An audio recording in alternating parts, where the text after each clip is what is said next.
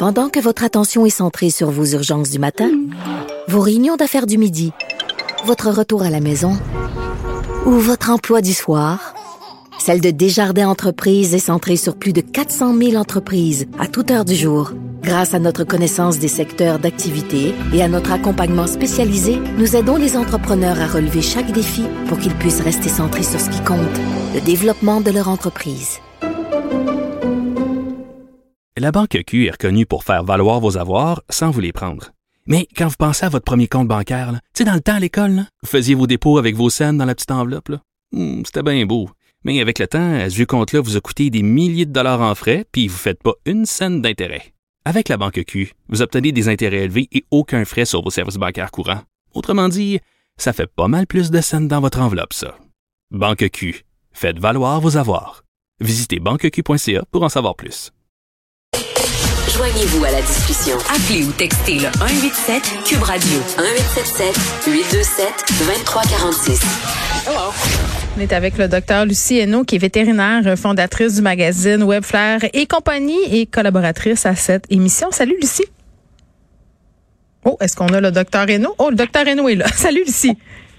Salut Geneviève. Bon, on s'est vu hier pour la stérilisation de ma petite chienne Toula et euh, voulant faire une pierre de coups, tu me dis que c'était le temps de lui donner euh, bon les produits contre les tiques et tout ça. Puis je t'ai regardé avec une face très très interloquée, puis je t'ai dit, voyons déjà, on est au mois de mars, il n'y a pas de tiques dehors. Puis là tu me dis, Mhm. non non non. Oui. Exactement. Mhm. Parce que les tiques, faut arrêter de penser que c'est une bébite d'été. Eux autres, les tiques sont super sensibles à la température et dès qu'il fait 4 degrés Celsius, elles se réveillent. OK?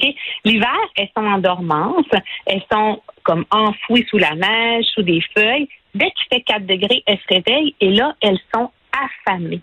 Donc, au printemps, au dégel, c'est la période où elles, elles sont suractives parce que pour vivre, elles ont besoin d'un repas de sang.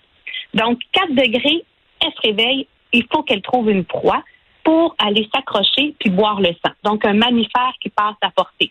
Nous, les humains, ça fait leur affaire. Nos chiens, ça fait tout à fait leur affaire. Plein, plein d'animaux de la faune aussi. Et puis, si la nuit, par exemple, hein, on, le, on le voit beaucoup au mois de mars, il fait 4, 5, 6, 7 le jour, puis la nuit, il fait plus frais, ben, elle retombe en dormance. Puis, pouf, le lendemain, de nouveau, super activité parce que le dégel, le gel, cette activité-là les rend très, très actives et elles ont faim. Donc, le printemps, c'est une très moche période pour la transmission des maladies transmises par les tiques. Parce que les tiques, c'est des vecteurs de plusieurs maladies qui se transmettent à l'homme, qui se transmettent aussi à nos chiens de compagnie, à d'autres espèces aussi. Donc, à ce temps-ci de l'année, là, là, elles sont comme plus dangereuses qu'à l'habitude? Oui, elles ont plus faim. Elles, ont, elles sont plus en recherche d'un autre parce que le gel des gels, Mm. ça a une activité sur eux autres, puis il faut qu'elles piquent, il faut qu'elles mangent. En fait, Ugh. les tiques, mais elles piquent pas les tiques, m'écoeure. elles mordent. Oui. Ah oui, les tiques, c'est dégueulasse, Geneviève. Je les déteste, ces petites bébites-là. Une tique, là, c'est pas comme une puce. Une tique, là, ça a trois stades. OK?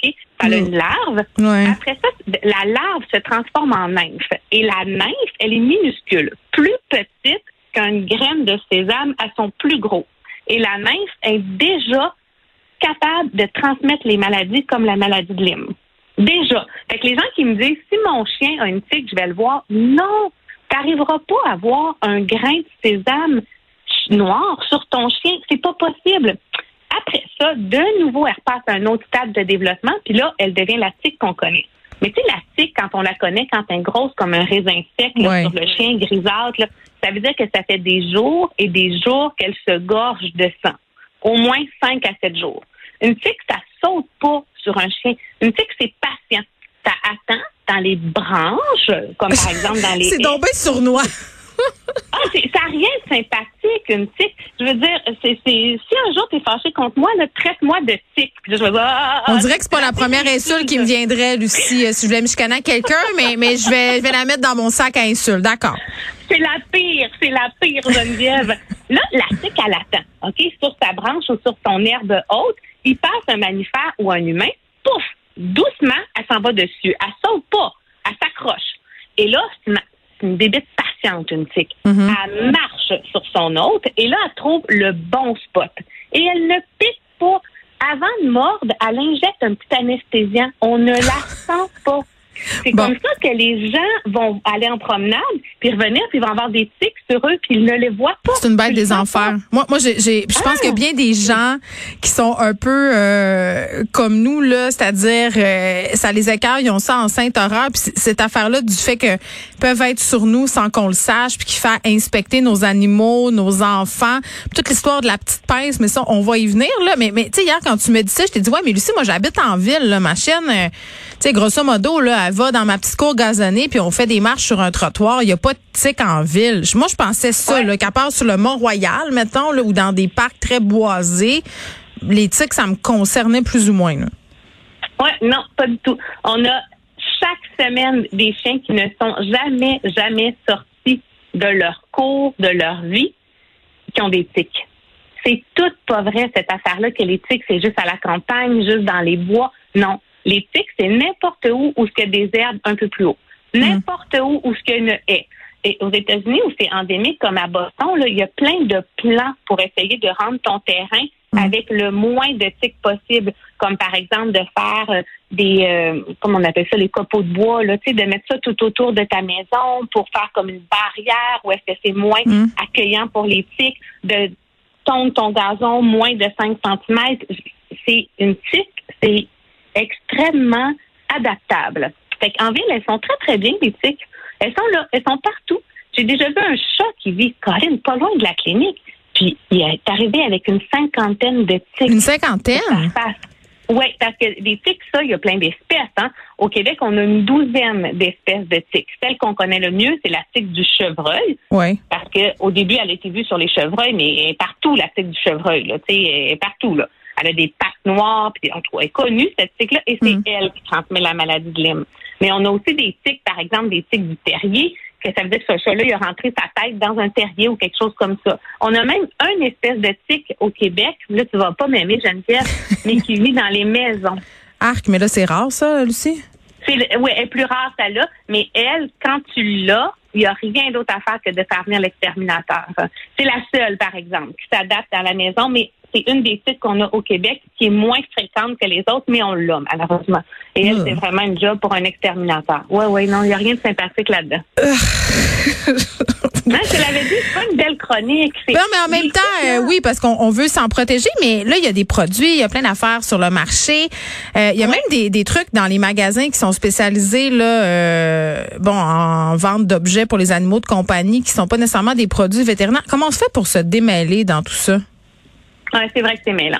D'abord, aussi plate que ça va paraître, les produits naturels, ça fonctionnera pas sur les tiques. OK. C'est réellement plus résistant que ça. La tique aussi, je veux juste qu'on soit clair, le chien ne peut pas transmettre les maladies que transmet la tique, comme la maladie de Lyme. Si votre chien là, votre chien peut pas vous la donner. Elle passe toujours, toujours absolument par la tique. C'est pour ça qu'on dit que la tique est un vecteur. OK? Ce qui est important de savoir, c'est que on donne pas la même protection à tous les animaux. Par exemple, un chat euh, qui va euh, jamais, jamais aller dehors, ben, lui, il n'a pas besoin de toute la même protection. Tu comprends? C'est important de discuter avec son vétérinaire Oui. du mode de vie de son animal.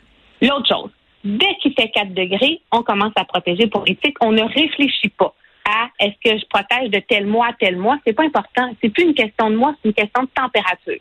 OK? Hmm. Les animaux qui vont se baigner beaucoup, beaucoup, on donne pas nécessairement les mêmes protections que les animaux qui vont jamais se baigner. Il faut discuter de ce qu'on fait avec notre animal, avec le vétérinaire. L'été, l'été, vraiment du mois de juin au mois d'octobre, fin octobre, là, on a une protection qui est plus complète, qui est pas juste pour les tiques et les puces. On va avoir une protection qui est aussi contre les vers intestinaux, contre le ver du cœur, dépendamment du mode de vie du chien. Mais vraiment, de mars à décembre, en gros, là, tous les mois où on pense qu'il peut faire plus que 4 degrés, on protège pour les tiques. Il y a des produits en vente libre pour les chiens qui sont pas du tout des mauvais produits, qu'on peut aussi utiliser dans certains cas. Attention, je le mets en souligné, en gras, en rouge. Il y a beaucoup de produits pour chiens qui sont toxiques pour les chats. Oh, À OK. Chaque année, on a des chats qui décèdent, OK? Parce que les gens vont vouloir économiser puis prendre un produit pour chien puis le séparer sur des chats. Ils vont avoir des problèmes neurologiques, des convulsions, ils peuvent décéder. OK? Fait que c'est pas une bonne idée. Et ce sont des produits en vente libre. Fait qu'il faut s'assurer que le produit qu'on utilise pour chat est un produit homologué pour le chat. OK? Super important. Là, euh, ben oui, puis attends là, parce qu'il y a des gens aussi qui ont peur des produits du vétérinaire. Moi, j'ai lu toutes sortes d'histoires, puis on a, à chaque année, on Ah l'a fait la chronique sur l'éthique, on l'a fait l'an passé aussi, puis je t'ai reposé, je te repose la même question qu'à l'époque. Euh, Il y a des chiens qui ont eu des réactions, il y a des gens qui ont peur, il y a des personnes qui veulent plus donner ces produits-là. Là, est-ce qu'on peut avoir leur juste? C'est-tu dangereux de donner ça? À chaque fois, je suis en stressée de la donner à mon chien, pareil. Non, non, mais il n'y en a pas des. Il n'y a aucun médicament sur le marché qui a un risque zéro. Ça n'existe pas. Mm. OK? Si tu prends un aspirine puis tu lis toute la notice, ça dit attention, ce produit peut causer la cécité.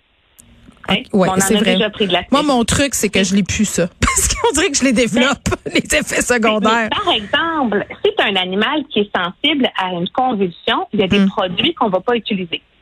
C'est pour ça qu'il faut discuter. C'est pour ça que quand les gens me demandent qu'est-ce que tu donnes comme produit, ben je donne pas la même chose à chacun de mes patients.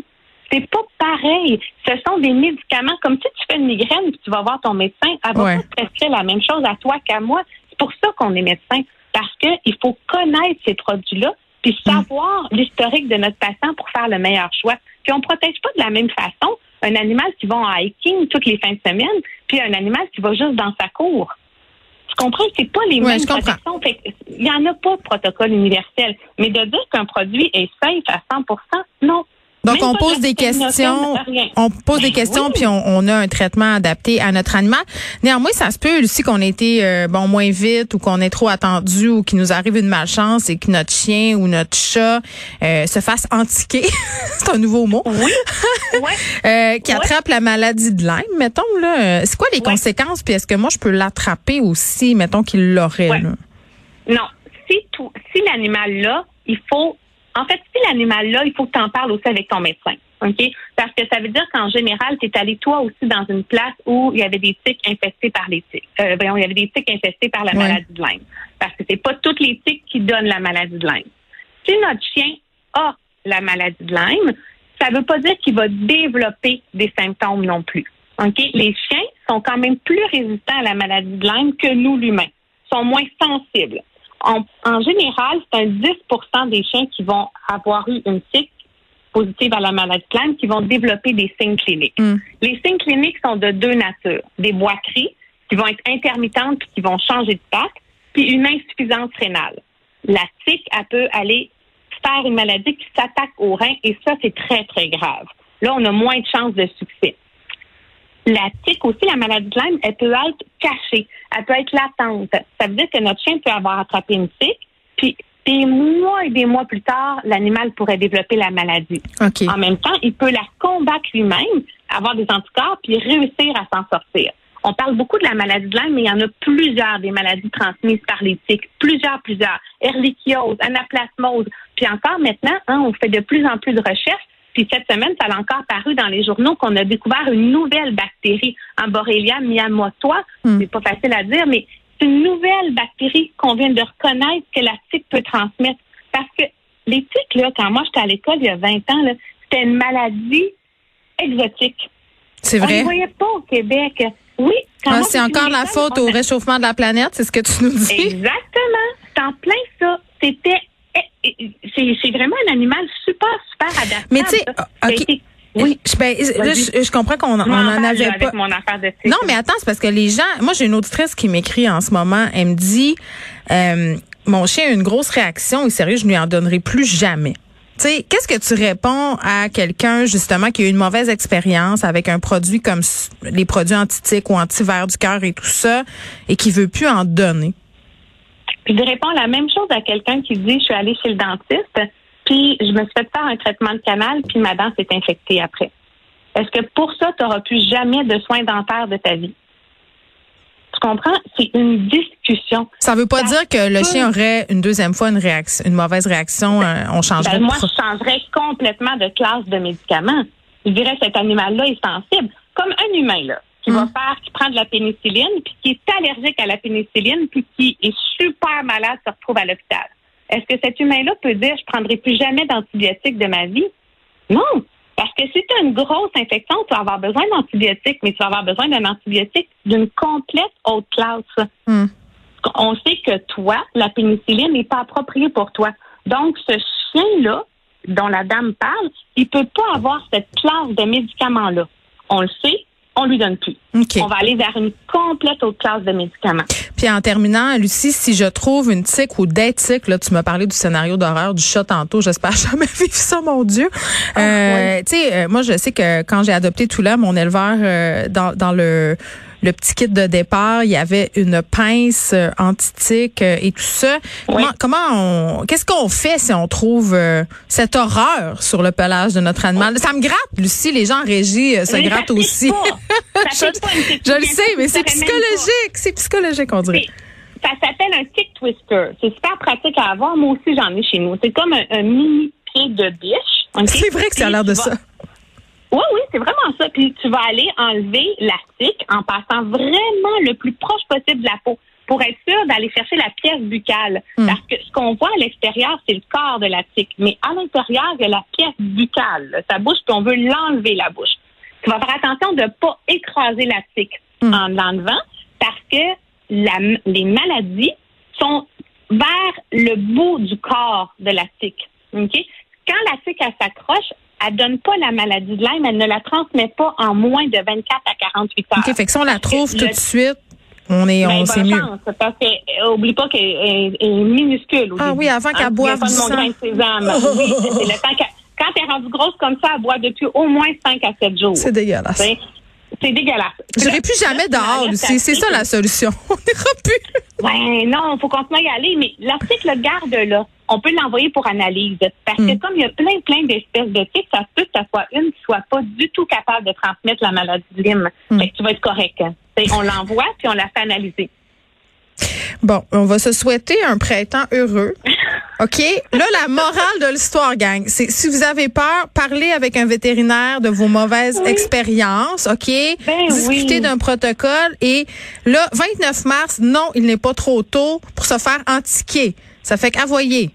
Faites des, des, des traitements. Si, si, euh, hein, mais les gens sont libres de faire ce qu'ils veulent. Là. Je veux pas non plus euh, brusquer le monde, mais je pense qu'en tout cas, moi, je, personnellement, euh, avec tout là, tout a, tout a bien été. Là, tu vois, j'ai donné euh, bon son antidouleur ce matin. D'ailleurs, elle était gelée comme une balle. Lucie, Euh, j'ai fait jouer du Pink Floyd hier soir, Euh, et j'ai donné son son antitique là, ce matin. Donc voilà, c'est fait. Merci. J'ai été généreuse sur l'analgésie. Ben écoute, avait les yeux dans la graisse de bine, ça je peux te le dire. À la prochaine. Salut